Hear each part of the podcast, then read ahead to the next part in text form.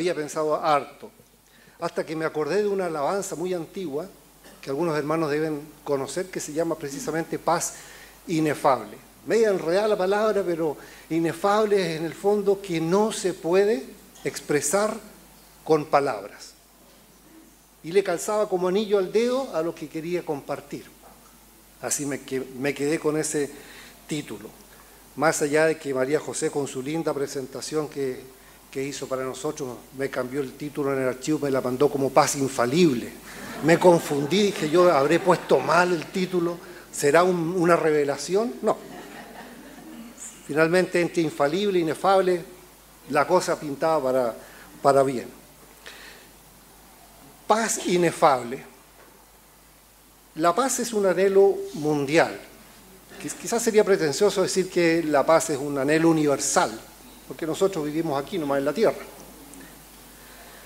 Todos queremos paz, en este mismo momento hay países que están en conflicto ya hace mucho tiempo y prácticamente lo normalizamos, el conflicto de Ucrania con Rusia, el de Israel con eh, la facción Hamas de Palestina. Vivimos amenazados por guerras y lo que menos reina es la paz. Tratamos de buscar paz en cualquier parte, menos en el lugar correcto porque sabemos dónde está la paz, sabemos que existe y es posible encontrarla. Aunque algunos la malinterpretan y crean que sus métodos para obtenerla justifican los medios que utilizan para alcanzarla. Pero ¿qué es lo primero que se nos viene a la mente cuando nosotros hablamos de paz?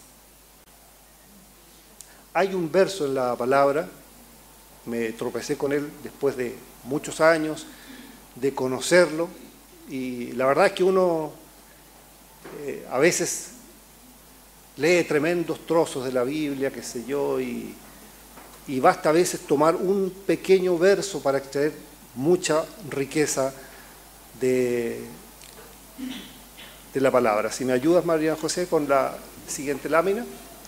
Está en el libro de Isaías, en el, capítulo 26 y en el verso 3 y dice, tú guardarás en completa paz a aquel cuyo pensamiento en ti persevera, porque en ti ha confiado.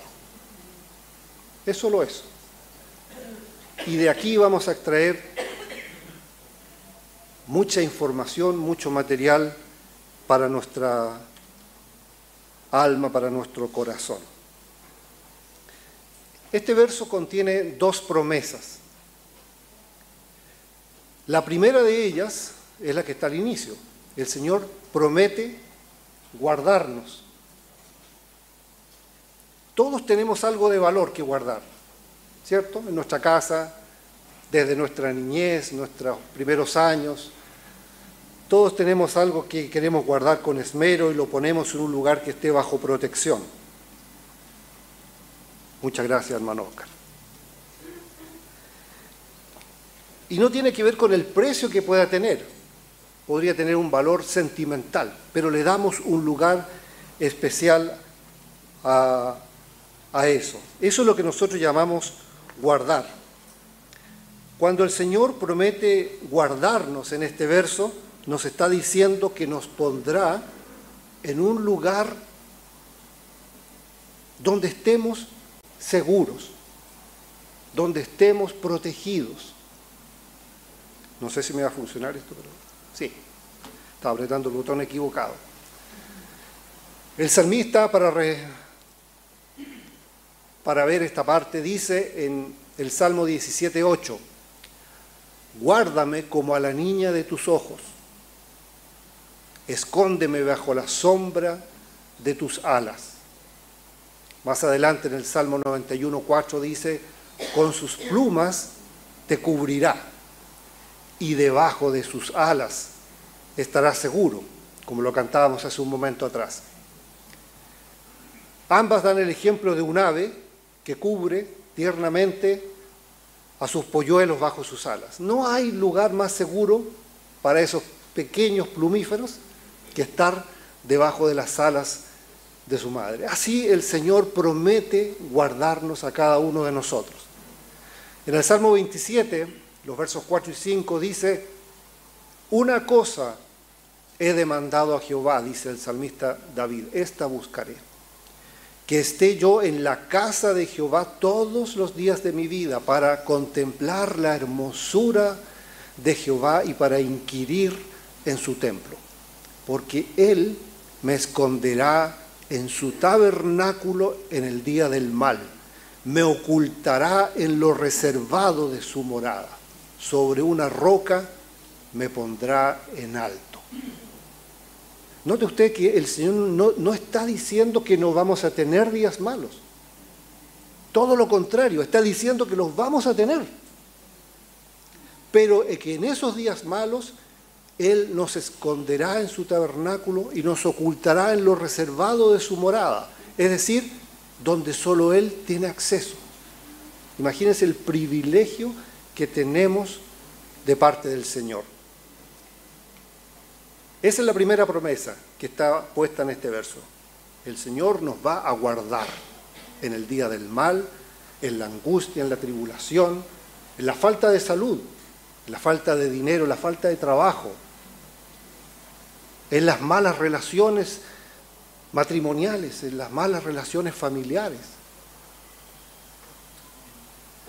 No limite su, su problema, es tan amplio que nada queda fuera de esa protección. La segunda promesa y que le da el carácter de fondo a esta reflexión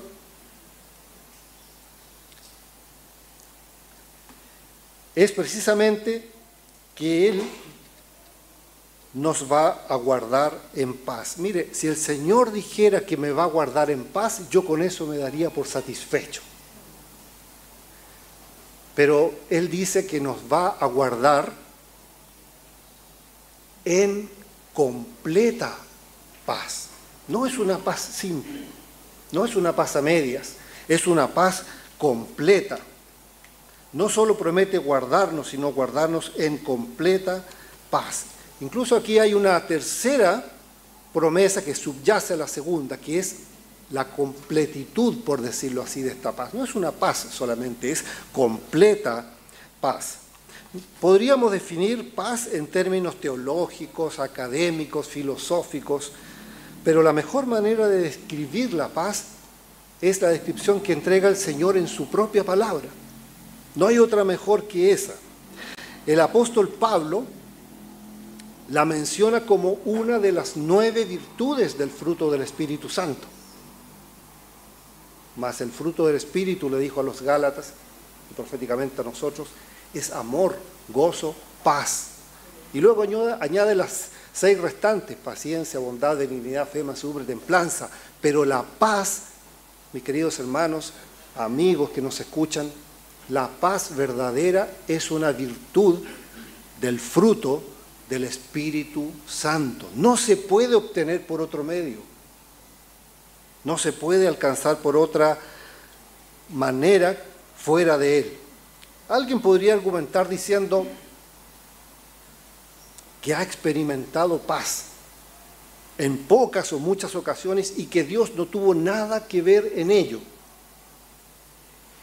Eh, hay que entender una cosa, la paz como, eh, como el mundo la entiende, como nosotros la entendemos, existe. Y la podemos experimentar de diversas maneras. En este mundo agitado en el que vivimos, ¿cierto? De trabajo, estrés, labores de la casa, estudios, qué sé yo, el estar un momento a solas nos permite encontrar un momento de paz. Sin ruido, sin ajetreo, contemplando la inmensidad del mar, un bonito paisaje. Pero no se confunda. Eso en el fondo es tranquilidad, sosiego, serenidad, reposo es una paz fugaz y nunca se mantiene allí, porque está condicionada al momento y a la situación. El apóstol Pablo nos dice que la paz que Dios ofrece es una paz que sobrepasa nuestro entendimiento. Y esa paz promete guardar nuestro corazón y nuestros pensamientos en su amado Hijo. Filipenses 4:7. Y la paz de Dios, que sobrepasa todo entendimiento, guardará sus corazones y sus pensamientos en Cristo Jesús. El mismo Señor Jesús la dijo en Juan 14, 27, la paz les dejo, mi paz les doy. Yo no se la doy a ustedes como la del mundo, no se angustien, ni se acobarden. ¿Es posible encontrar paz fuera del Señor? De acuerdo a la palabra, no, porque la paz perfecta proviene de Dios. Usted puede estar con muchas dificultades, literalmente el mundo se puede estar derrumbando a su alrededor. Todo su proyecto de vida puede estar zozobrando en una tempestad. Pero cuando usted tiene la paz de Dios en su corazón, usted está tranquilo, irradia paz, irradia tranquilidad, porque esa paz no la obtuvo externamente, la obtuvo, la obtuvo directamente de nuestro Señor.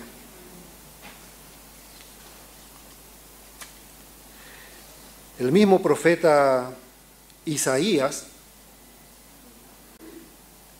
nos dice en Isaías 9:6, y aprovechando que estamos próximos ya a entrar al mes de la Navidad, donde celebramos el nacimiento de nuestro Señor, profetizando este evento, Dice, porque un niño nos es nacido, hijo nos es dado, y el principado sobre su hombro, y se llamará su nombre admirable, consejero, Dios fuerte, Padre eterno, príncipe de paz. Qué título más maravilloso. A mí personalmente el título de, Cristo, de príncipe de paz, es una revelación, una profecía que se cumplió precisamente en el nacimiento de nuestro Señor. Él es el príncipe de paz. No la puede obtener por otro medio. Se fue de este mundo luego de morir, de sufrir, de derramar su sangre y resucitar, pero nos envió al Consolador, al Espíritu Santo. Y Él tiene nueve virtudes en su fruto. Una de ellas es la paz. Pero veamos, ¿esta paz es para todos? La respuesta es sí y no. Sí porque está disponible para todo aquel que quiera asirse de ella. Para todo aquel que quiera tomarse de ella, está disponible. Pero no porque hay dos requisitos que están puestos ahí. Las cosas nunca son tan fáciles. ¿eh? Podríamos haber quedado hasta ahí ¿no? Pero el Señor puso dos condiciones para obtener esa paz.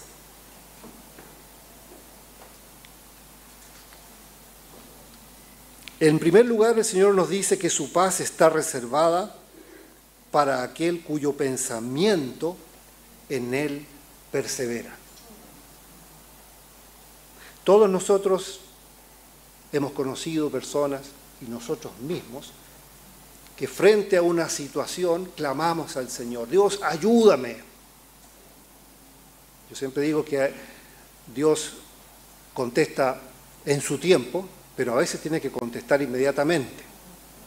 Yo le decía a los alumnos de la academia, si se me viene un camión encima cuando voy conduciendo, el Señor no me va a poder responder mañana ni en una semana. Tiene que ser ahí, en el momento. Pero hay otras en que se necesita más tiempo. Pero todos nosotros hemos pasado por situaciones en las que clamamos al Señor y el Señor en su bondad, en su misericordia, nos contesta. Pero tan pronto como contesta, nosotros no nos olvidamos. No perseveramos en el pensamiento. Esto es una cuestión de, pensamiento. Mantenernos en esta paz perfecta es una cuestión de nuestro pensamiento. No se trata tanto de nuestro espíritu, de nuestro corazón. Es una cuestión de pensamiento. Cuando Jesús se enfrentó a los escribas, a los fariseos y a los saduceos ahí en el, Antiguo, en el Nuevo Testamento, en Mateo, eh, cuando le respondió a los saduceos en el capítulo 22 y los dejó callados, los evangelistas dicen que cuando entendieron que había respondido bien, salió uno del grupo y le dijo, maestro, ¿cuál es el principal mandamiento que hay para tentarlo? Y el Señor le dijo, amarás al Señor tu Dios con todo tu corazón y con toda tu alma. Marcos añade, con todas tus fuerzas y con toda tu mente. Perseverar en Él, perseverar en el pensamiento. Pablo en Romanos 12, verso 2 nos, dice que somos transformados por medio de la renovación de nuestro entendimiento. No nos conformemos a este siglo, sino dice, transfórmense por medio de la renovación de su entendimiento. Esto habla de crecimiento, no habla de vegetar, habla de, de crecimiento. Y la manera en que nosotros crecemos es leyendo precisamente la palabra. Ahí está la palabra viva y eficaz. Josué 1.8 dice, nunca se apartará de tu boca este libro de la ley, sino que de día y de noche meditarás en él para que guardes y hagas conforme a todo lo que en él está escrito, porque entonces, y solo entonces, harás prosperar tu camino y todo te saldrá bien. El Salmo 1 del 1 al 3. Dichoso es quien no sigue el consejo de los malvados, ni se detiene en la senda de los pecadores, sino se ni se sienta en la reunión de los burladores, sino que en la ley del Señor se deleita y día y noche medita en ella. Es como el árbol plantado a la orilla de un río que cuando llega su tiempo da su fruto y sus hojas nunca se marchitan. Todo cuanto hace prospera. Habla de continuamente perseverar en nuestro pensamiento en Cristo. Si dejamos de hacerlo, corremos el riesgo de que nuestra paz se diluya, porque es un requisito para obtener esa completa paz. No se trata de gratitud, se trata de perseverancia en nuestro pensamiento. Podemos ser agradecidos de todo lo que Dios nos da, pero aún así no perseverar en nuestro pensamiento. El Señor desea que crezcamos, que nos desarrollemos como hijos suyos. No nos quiere como niños toda la vida. Es cómodo quedarse como niño, recibiendo los cuidados, las atenciones, pero lo que el Señor quiere es que nosotros evolucionemos, que crezcamos, que avancemos. El apóstol Pablo le escribe a, la iglesia de Tesalónica, ahí en Primera de Tesalonicenses 5:14, hermanos, también rogamos que amonesten a los holgazanes, estimulen a los desanimados, ayuden a los débiles y sean pacientes con todos. Todos hemos pasado probablemente por esos estados. El débil es aquel que no tiene fuerza natural y que necesita nuestra ayuda necesita nuestro apoyo, nuestro consejo, necesita de nuestra protección. Quizá el mejor ejemplo de lo que estoy diciendo en cuanto a perseverar, a desarrollarnos, es el mismo Señor Jesucristo. Cuando Lucas ahí en el capítulo 2 y verso 52 describe la niñez de Cristo. Tenemos muy poca información de la niñez de Cristo. Tenemos su nacimiento, esto que voy a mencionar de, Jesús cuando niño, luego los 12 años cuando lo encuentran en el templo y cuando inicia su ministerio. Hay un, un vacío que nosotros no nos fue revelado conocerlo, pero el apóstol Lucas dice de Jesús que el niño crecía en sabiduría y en estatura y en gracia para con Dios y los hombres. Ni nuestro Señor se escapó de crecer. Él nació como un niño igual que todos nosotros, pero creció en sabiduría, no la tuvo desde el día uno, fue creciendo, fue en aumento y se desarrolló físicamente y desarrolló gracia para con Dios y para, los, para con los hombres. Y un segundo requisito, aparte de perseverar, es la confianza. La invitación de Dios es afiarnos de todo nuestro corazón. Proverbios 3:5, fíate de Jehová de todo tu corazón y no te apoyes en tu propia prudencia, en tu propia inteligencia. Es buena la inteligencia. Proverbios habla mucho de la sabiduría y de la inteligencia. Es necesaria. La podemos pedir y el Señor la va a dar sin reproche. Quizás lo único que el Señor nos da sin reproche. Fíate de Jehová de todo tu corazón. En conclusión, podemos estar seguros que hay completa paz en el Señor y que Él desea darnos de esa paz. Que hay dos condiciones.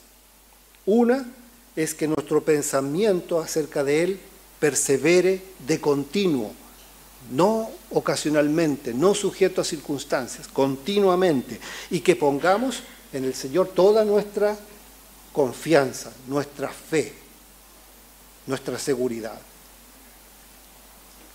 Aquí hay varias sillas donde los músicos descansan durante el proceso donde usted mismo está sentado. Yo puedo admitir que esa silla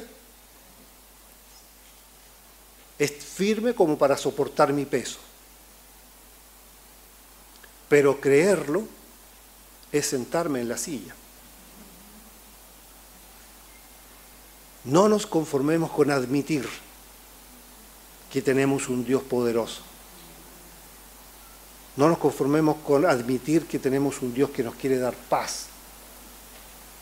Tomemos esa paz, tomemos ese desafío, sentémonos en la silla que Dios nos está ofreciendo. Es gratis. Quizá aquí hay alguien que no conoce del Señor.